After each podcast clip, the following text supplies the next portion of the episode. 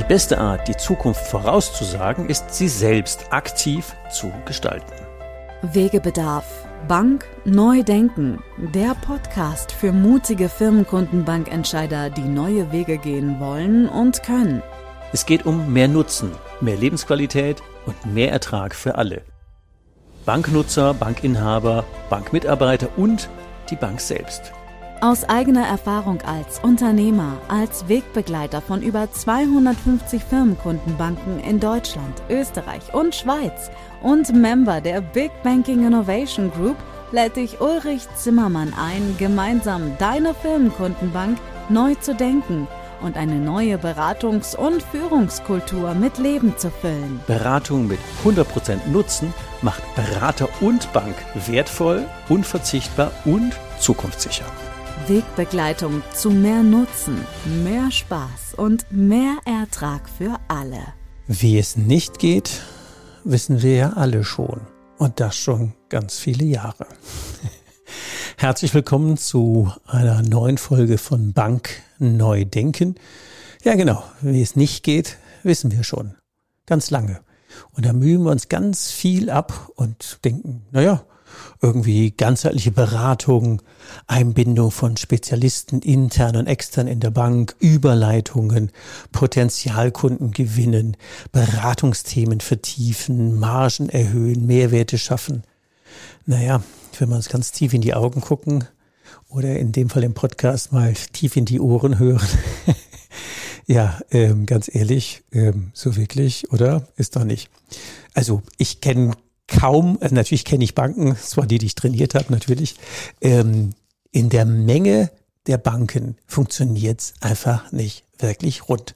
Mit viel Mühe, mit viel Druck, mit viel Gas, mit viel Unzufriedenheit auf vielen Seiten mühen wir uns in diesen Themen seit Jahren ab. Und ja, im Prinzip müsste man noch mal den Herrn Einstein bemühen, der, ja, wie, ich, wie heißt das so schön, die größte Form des Wahnsinns ist, immer das Gleiche zu tun und dabei andere Ergebnisse zu erwarten. Genau. Lassen wir mal den Herrn Einstein als Beginn dieses Zitat nochmal in den Raum stellen.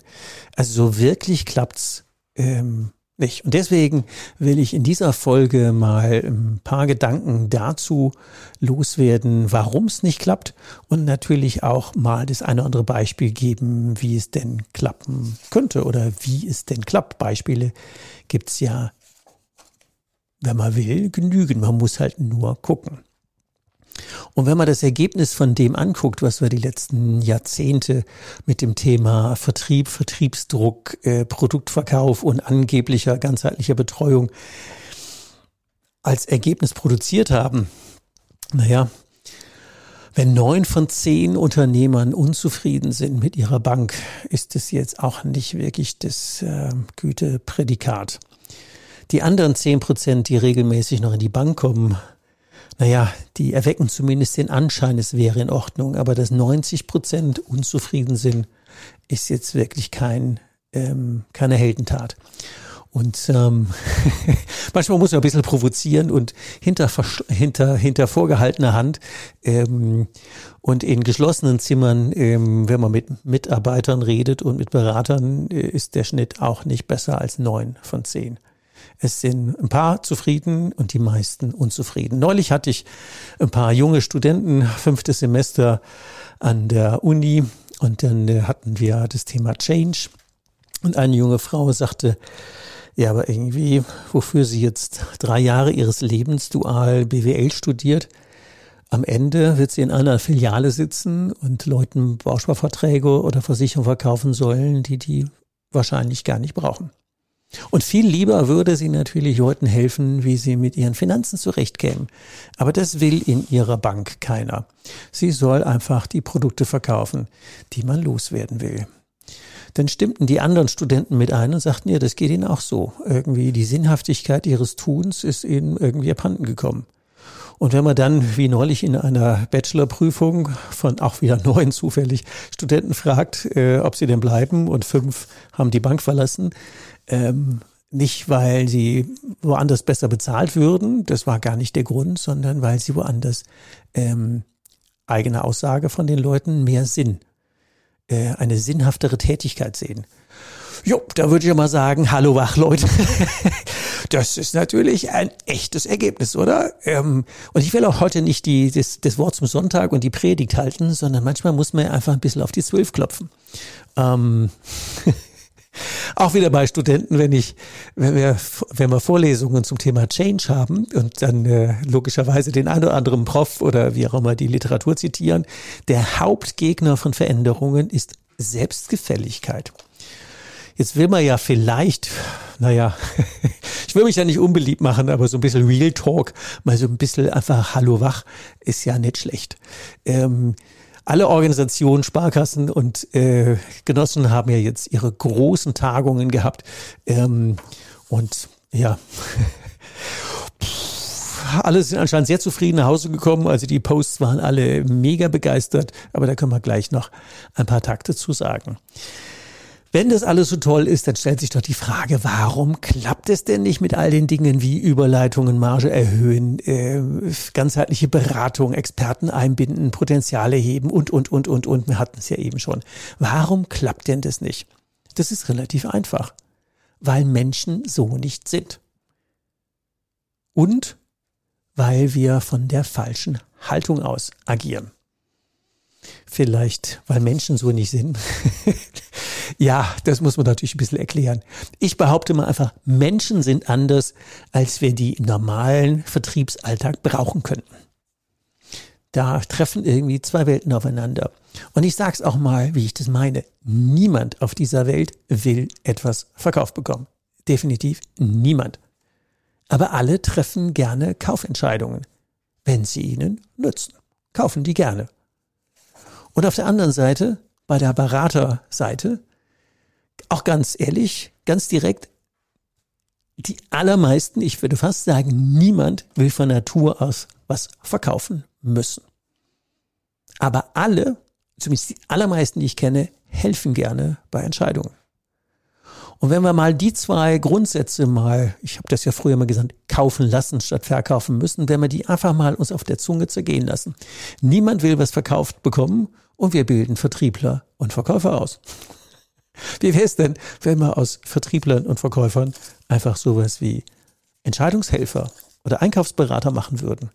Dann würden wir doch allen Leuten einen Gefallen tun.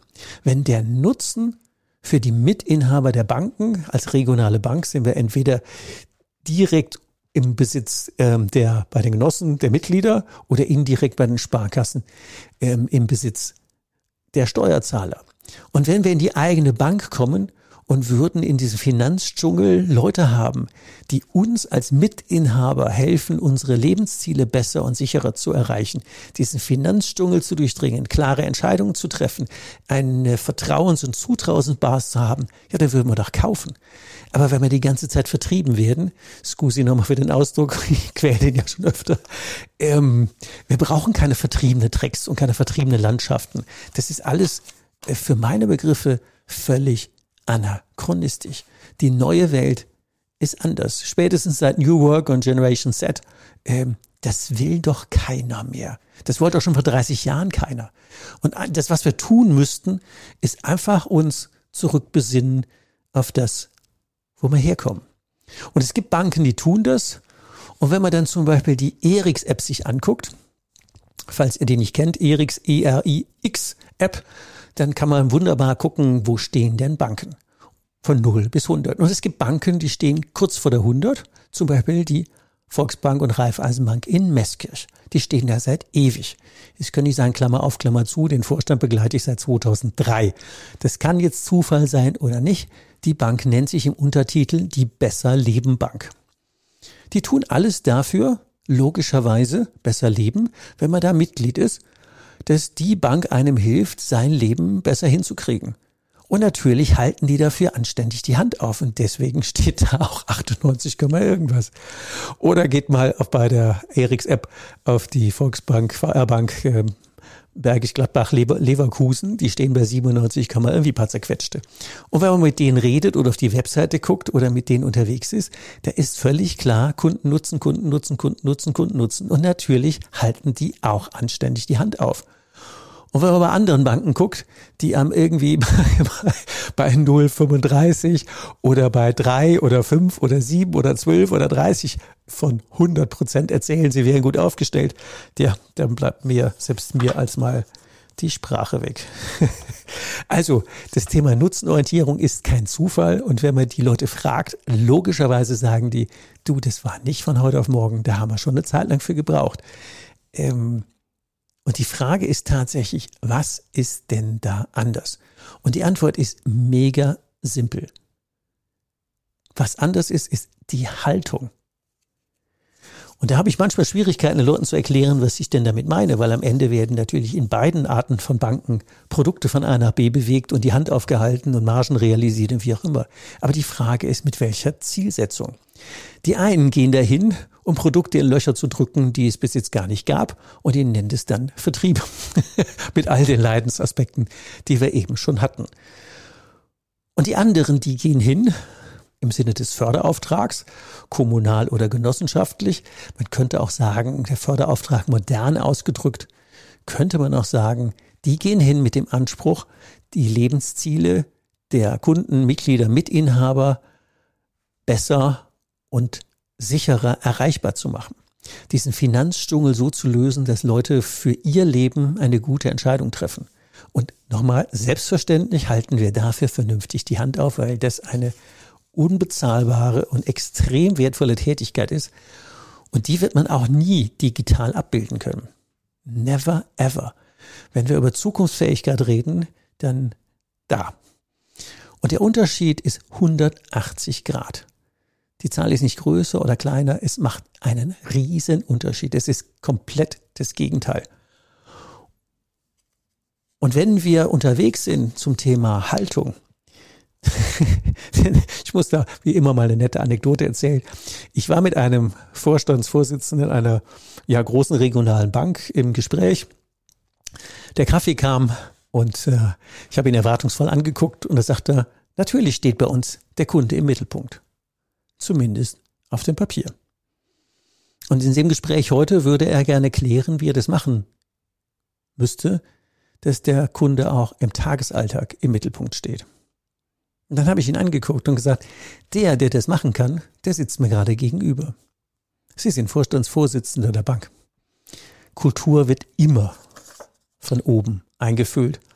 Immer, immer, ohne Ausnahme und an der Basis gelebt. Und wenn die Kultur oben Haltung ist zum Thema Kundennutzen, haben wir nicht nur völlig anderes Erleben, sondern dann können wir auch in den Zahlen was völlig anderes gucken. Und wenn wir die Kultur haben nach dem Motto, meine Leute sind blöd und faul und ich muss einfach nur Vertriebsdruck machen und meine Kunden muss einfach nur richtig Aktionen machen, na, dann haben wir die entsprechende Zahl. Das kann man der Eriks-App ja eins zu eins sehen.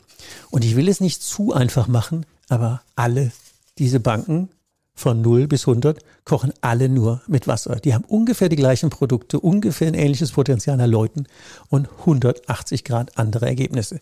Die einen stehen kurz vor 0 und die anderen kurz vor 100 Prozent. Die einen haben massiv Eigenkapital und verdienen richtig Geld und die anderen rennen den Märkten hinterher und denken, hallo Hamsterrad, geht's eigentlich noch? Ja, es ist ja eine Entscheidung. Und auch jetzt, wenn das jetzt vielleicht ein bisschen in den Ohren dröhnt, aber ihr seid die Entscheider. Ihr könnt es drehen. Ihr könnt es in euren Abteilungen drehen, in euren Teams drehen, in euren Bereichen drehen und natürlich selbstverständlich in der gesamten Bank drehen. Die Entscheidung ist heute fällbar. Was wir heute entscheiden, ist die Zukunft von morgen übermorgen. Das ist das, was wir urenkeltauglich hoffentlich auch, wenn ihr mal in Rente seid, der Bank und den nächsten Generationen an Mitarbeitern und Kunden hinterlassen. Die Entscheidung könnt ihr heute treffen. Wir haben Millionen von Menschen draußen, die Konten bei uns haben. Ähm, jede Organisation, Sparkasse und Genossenschaft Banken hat 40, 50, 60, 70 Millionen Kunden. Ganz viele. Die Genossen haben 23 Millionen Mitglieder irre viel, was wir ein Potenzial hätten, die Gesellschaft von morgen mitzugestalten. Die bankwirtschaftliche Tagung der Genossen hieß Zukunft nachhaltig sichern. Immer ein Punkt dahinter. Zukunft, Punkt, nachhaltig, Punkt, sichern. Jetzt könnte ich ja lästern. Ähm, also die Postings waren alle grandios, die Vorträge haben wir ja so ein bisschen in den Social Medien nachverfolgt. Alles gut. Aber trotzdem stellt sich die Frage, um wessen Zukunft geht's denn da? Um die Zukunft der eigenen Bank, sind wir wieder bei Eigennutz, oder um die Zukunft unserer Kunden? 180 Grad Unterschied. Zumindest die Vorträge ließen erahnen, dass es mehr um die Zukunft der eigenen Banken geht. Zumindest mal, wenn man die Titel und die kurzen Ausschnitte gesehen hatte, habe ich das Wort Kundennutzen da nicht nachvollziehen können. Es waren überwiegend äh, nachvollziehbar Schwierigkeiten, die die Organisation lösen muss. Da muss man auch alle dran. Ähm, aber die Haltung war tatsächlich, ähm, sorry, wenn ich das so direkt sage oder irgendeinmal auf den Schlips trete, aber rausgekommen, rübergekommen ist, es ging um die eigene Zukunft und nicht die unserer Kunden. Und da hätten wir natürlich einen riesen Hebel. Also wenn wir mal gucken, also angenommen die Haltung wäre tatsächlich, wir wollen als Bank Zukunft nachhaltig sichern und zwar die unserer Kunden. Wir wollen Zukunft gestalten, gemeinsam mit den Mitinhabern der Bank, die ja immerhin Eigenkapital und Besitz stiften oder als Steuerzahler indirekt ähm, über die Kommune ähm, die Trägerschaft haben. Was senden wir denn tagsüber in der Führung, im, in der Marktarbeit, in dem, was wir tun? Was senden wir denn für Signale?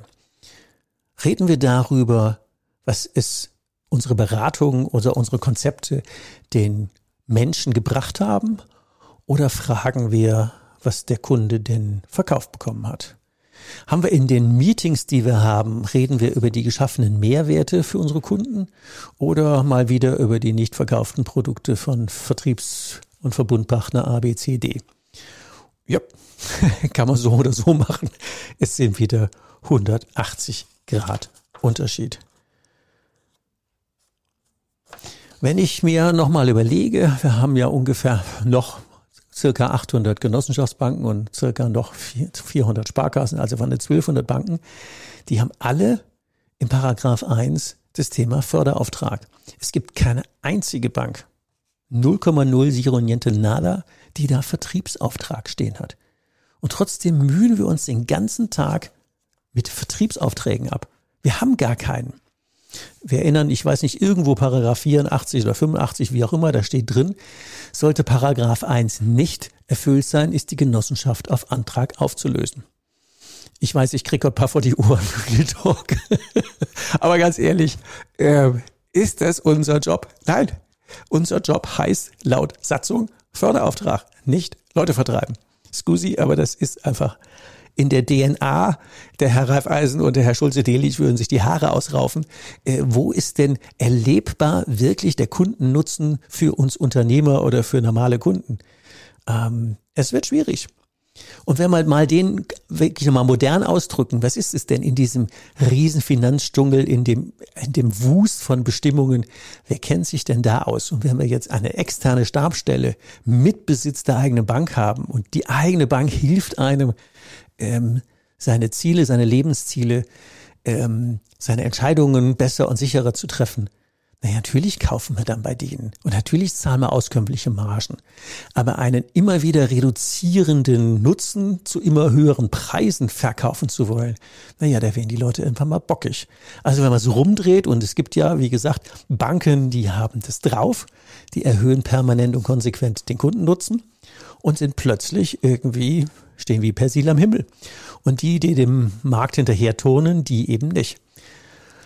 Ähm, es gibt ja ein paar nette Beispiele und vielleicht nehmen wir mal eines aus der bankfremden Sicht. Nehmen wir mal den Herrn Amazon, Jeff Bezos.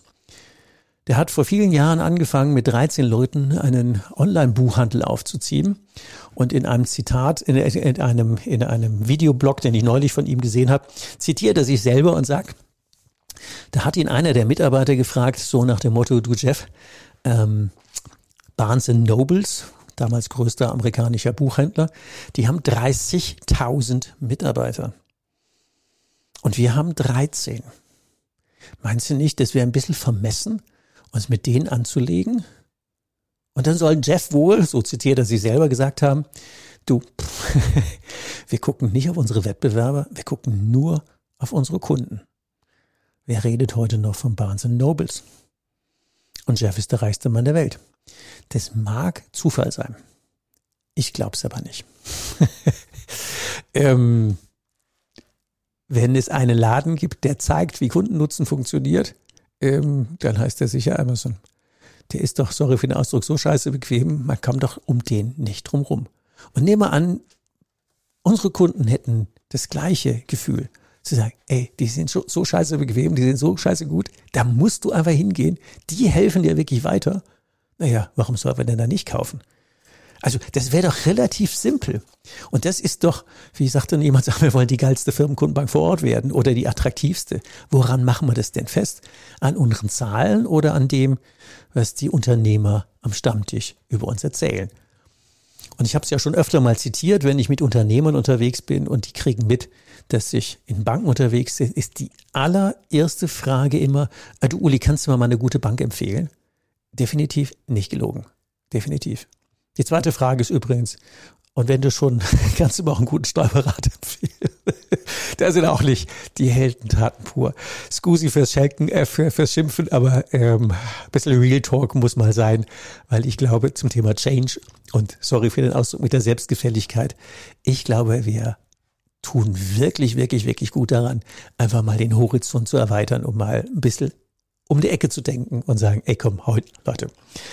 Ähm, also, warum kommen denn Leute nicht mehr so gerne in die Bank? Natürlich, weil wir sie irgendwie nutzenfrei auf Produkte anquatschen.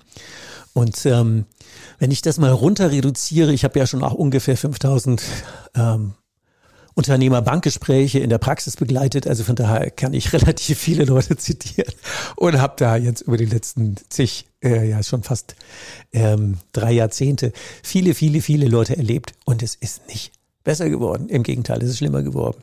Und wenn ich dann so Sachen höre, der Unternehmer hat erzählt, was er will und dann Berater sagen, so pff, wie das angeblich von vielen anderen äh, Kollegen trainiert wird, äh, ja, hört sich gut an, ich will aber lieber heute mal mit Ihnen was anderes machen. Wäre das okay für Sie so, dass wir heute mal so, weil wir alles gucken, so über eine Tellerrand hinaus?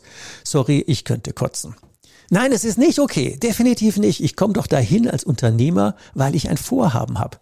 Und nur weil die jetzt auf der Vertriebsliste was anderes drauf haben und ich soll jetzt sowas wie ganzheitliche Beratung machen, nein, es ist nicht okay. Definitiv no.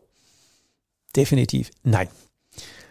Eine andere Alternative wäre ja, und zwar völlig wertfrei, den Unternehmer entscheiden zu lassen. Sei, du, hört sich gut an, können wir machen, würden wir gerne begleiten. Du, jetzt haben wir zwei Möglichkeiten. Variante eins: wir gucken jetzt nur die Viertelmillion an, die du für die neue Halle brauchst. Oder wir gucken, wie du aus dieser Viertelmillion für deine Lebensziele mehr rausholst. Was hättest du gerne? Und wenn es jetzt völlig, völlig, völlig egal ist, was der sagt, kann der Kunde sagen, ja, ich hätte gerne die Viertelmillion oder ich hätte gerne für meine Lebensziele mehr rausgeholt. Und in der Regel, also ungefähr 98 Prozent sagen, hört sich spannend an, wie geht denn das? Und dann erklär mal denen das. Und dann haben wir meistens einen Dauerauftrag zu sagen, ja, das hätte ich gerne öfter. So eine Beratung habe ich noch nie überlebt. Das ist ja spannend. So, wo haben Sie denn das gelernt? Ja, cool. Also, was die Leute schon kennen, ist ähm, Variante eins: Kontokarte und Kredit. Das wissen Sie, dass Sie bei der Bank kriegen. Wenn die Bank was will, ruft die an und wenn die Kunden was wollen, rufen Sie bei der Bank an. Das ist das, was alle Menschen kennen. Aber die zweite Art, die Bank zu benutzen, nämlich die Bank dazu einzuladen oder sich einladen zu lassen, sich systematisch den Lebenszielen zu nähern, immer mal wieder regelmäßig zu gucken und tatsächlich dran zu arbeiten, nicht wieder Vertriebsliste, sondern an den Lebenszielen bleiben. Das wäre schon cool, da würden wir auch kaufen. Und wenn wir einfach Menschen helfen würden, in diesem Finanzdschungel gute Entscheidungen zu treffen, die unsere Lebensziele besser und sicherer erreichbar machen, Paragraph 1 Förderauftrag, Natürlich würden dann wir einen Haufen Geld verdienen, einen Haufen Ruhe haben, Berater haben, die Spaß haben. Wir wären attraktiv für die Berater, die wirklich beraten und Entscheidungshelfer sein wollen. Ähm, wir würden auch in der Generation Z gute Leute finden, weil die sinnhafte Tätigkeiten finden. Natürlich auch mit nachhaltigen und wie auch immer Produkten und Lösungen und wie auch immer. Aber da würden wir völlig anders dastehen. Und die 57-jährigen Beraterkollegen, die mir hinter vorgehalten haben, Hand erzählen, so, komm, die acht Jahre halte ich auch noch raus, da gehe ich ein bisschen in Deckung. Das ist doch peinlich, ehrlich. also, äh, ich weiß, es will keiner hören. Und wenn ich heute über Real Talk, ähm, neulich hatten wir ja geilen Montag auch mal so einen nette, einen netten Podcast. Manchmal glaube ich, ähm, so ein Stück weit Rufer in der Wüste muss man wohl sein. Man kann nicht immer ähm, weichgespült diesem Zeug hinterherlaufen, was alle anderen auch tun. Nein, definitiv nicht. Dafür bin ich zu sehr Unternehmer und zu viel Herzbluttrainer. Das ist an manchen Stellen ehrlich unerträglich. Es ist schwer auszuhalten, wenn man sieht, dass es in manchen Banken ja läuft und die haben richtig Spaß bei der Arbeit. Und bei anderen, ah, da sind wir wieder bei Haltung und Kultur und wird von oben eingefüllt, denke, warum tun die sich so schwer? Ja, die Frage stellt man sich wirklich. Ähm, und Menschen sind nicht grundsätzlich faul und träge und müssen mit Vertriebsdruck angeschaut. Nein, sind sie nicht. Die meisten, die aller, aller, allermeisten, da würde ich sagen, kurz vor 100 Prozent, äh, würden gerne was Sinnhaftes tun und die würden gerne anderen helfen mit ihrem Know-how. Und ich weiß noch, in großer, äh, doch ein paar Jahre her, da war ich bei der Sparda Bank in Hamburg und da rief die Personalleiterin an und sagte, das ist cool, was Sie da machen. Sag ich, wie meinen Sie das? Ja, früher waren wir ja eine Eisenbahnerbank und da war es immer so, dass die einen waren auf der Schiene und die anderen waren in der Bank. Und dann haben wir uns immer gegenseitig geholfen. Und wenn wir das wieder einführen, ist das cool. Sag ich, vielen Dank fürs Feedback. Und genau das war eine andere Botschaft. Dann haben wir festgestellt, dass die Leute quasi nach Hause kamen in die eigene Bank. Das war eine coole Zeit. Also, was es dazu braucht, ist natürlich ein großes Maß an Vertrauen und natürlich ein großes Maß an Zutrauen. Und es liegt nicht am Können der Berater und es liegt auch nicht am Wollen. Weder bei den Führungskräften noch bei den Beratern. Es liegt einzig und allein. Und wenn ich das auch noch jetzt zum zehnten Mal wiederhole, es liegt nur 100% an der Haltung. Was erleben die Menschen, wenn sie zu uns in die Bank kommen? Soll ihnen was verkauft werden? Hat sich ja nicht so wirklich bewährt. ähm, weniger Nutzen und höhere Preise, damit wir unsere Erträge äh, sicherstellen und ähm, aus dem Mangel kommend äh, zu gucken, was müssen wir alles tun, damit wir irgendwie die Zahlen hinkriegen in der Bank. Das ist die eine Haltung. Oder erleben die Leute, die Mitinhaber der Bank, dass sie in die eigene Bank kommen, die committed ist, man ist Mitinhaber, man hat eine strategische Stabstelle mit äh, Leuten, die Know-how vorhalten und sich äh, wirklich engagieren, damit wir als Unternehmer uns auf unser Geschäft konzentrieren können und die Finanzgeschichten mit der Bank so cool geklärt kriegen, äh, dass es gar keine andere Wahl gibt. Ja, das funktioniert, wenn wir das wollen. Aber nicht, wenn wir dann nach zwei Minuten schon wieder fragen, äh, was machen die Ertragszahlen und geht das rauf oder runter und wir müssen hier Vertriebsdruck und wir müssen Zahlen, Daten, Fakten und, und, und, und, und. Ja, wir haben 30 Jahre gebraucht, das zu versauen. Dann wird es nicht in drei Wochen gut laufen. Also da brauchen wir auch einen langen Atem. Oder um es mal so auszudrücken, wir haben hier in der Pfalz ungefähr eine Million Weinstöcke. Und wenn wir feststellen würden, die ein oder anderen entwickeln sich nicht so ganz toll, weil sich gewisse Dinge äh, ändern, dann würde ich jetzt ähm, vielleicht 30 oder 50 oder 100.000 andere Pflanzen und mal gucken, wie sich die entwickeln und nicht nach zwei Wochen wieder ausreißen nach dem Motto, ja, hat sich nicht bewährt und jetzt müssen wir gleich mal die Ertragsströme messen. Ähm, eine neue Sorte braucht, hier ist das äh, in Neustadt auch, das ähm, entsprechende Forschungsinstitut, eine neue Sorte braucht 18 Jahre. Und wenn man die Banken fragt, die da bei Eriks App bei kurz vor 100 stehen. Das ist ungefähr auch die Zahl, die die gesagt haben. Aber irgendwann fängt man an. Und erfahrungsgemäß ist man, ich weiß noch, bei, bei einer Bank haben wir mal im Mai angefangen und uns äh, konsequent mit 20 Firmenkundenberatern auf das Thema Kundennutzen gestürzt und hatten, ähm, hatten im Dezember schon äh, eine Million mehr verdient als im Vorjahr, nur weil wir aus diesen neun Monaten ähm, tatsächlich Kundennutzen äh, konzentriert hatten, aus 40.000 Euro eine Million gemacht. Im ersten Jahr, die nächsten Jahre gingen weiter. Also es geht schnell und auch schnell wieder kaputt, wenn man als Führungskräfte da nicht dran bleibt. Und das ist eigentlich die größte Herausforderung, die Schwerkraft auf der Führungs- und Vorstandsebene zu besiegen und sich nicht immer wieder vom Markt gaga machen zu lassen, sondern einfach, und da habe ich immer großen Respekt vor den Vorständen, die das können, ähm, das einfach konsequent durchzutun. Zum Ende unserer Sendung, es sind natürlich schon wieder eine halbe Stunde rum, würde ich euch mal drei Grundsatzfragen mit auf den Weg geben. Und die grundsätzlichste ist, mit welcher Haltung wollt ihr denn auf Dauer unterwegs sein? Geht es um Produkte verkaufen oder geht es darum, dauerhaft Nutzen für die Inhaber der Bank zu stiften? Und wenn die Frage Nutzen heißt, dann wäre die Zusatzfrage, wenn die Antwort Nutzen heißt, dann wäre die Zusatzfrage Nummer eins.